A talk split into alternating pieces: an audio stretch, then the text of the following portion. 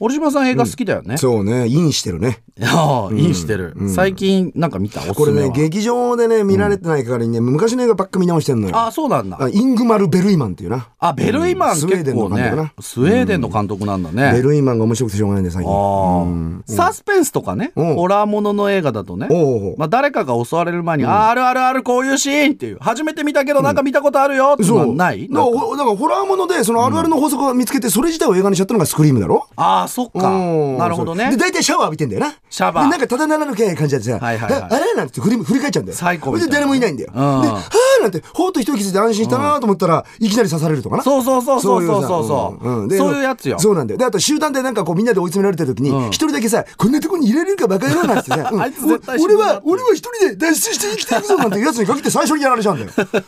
うんなんかちょっと力士みたいな声してましたけどねそうだろあとさこのセリフ出てきたらもうすぐこの人死ぬなっていうのあるじゃんあるな。うん、だからうん今言ったやつとはかいさ、はいはいはい。この戦いが終わったらうんお前に言うことがあるそうそうそうみたいなこの仕事が終わったら、このマッカランの12年もの封を切りましょうとか言って、必ず封切る前に撃たれちゃったりするんだよ、必ず。そうなんだよねうんな。そういうね、まあ、ある出来事とか現象が起きると予想できたりすることとかさ、おうおうおうあと前兆が見えたりする状態を表す言葉が、うん今日の今時用あのらフラグが立つフラグが立つフ。ラグが立つ、昔、少佐フラッグってなんかフレーズあったけどな。 うん使い方としてはね例えば映画見ててこの人もうすぐ殺されるなっていうシーンだと死亡フラグが立ったとか言うんだ嫌だな、おい逆にタイムリミットが迫って次元爆弾解体するシーンとか出てくると生存フラグが立つみたい なおーオタクも結構使うよ構なんかちょっとうん、好きだとか言って、うん相手がポーっとなると赤い頬に赤い朱が刺すとですね、あなんか恋愛フラグだったなみたいな恋愛フラグそういうのあるんですよはだかあら一般的に旗とか目印じゃんあーまだあからなコンピューターのプログラミング用語だったんだけど、うんうんうんうんまあいろんな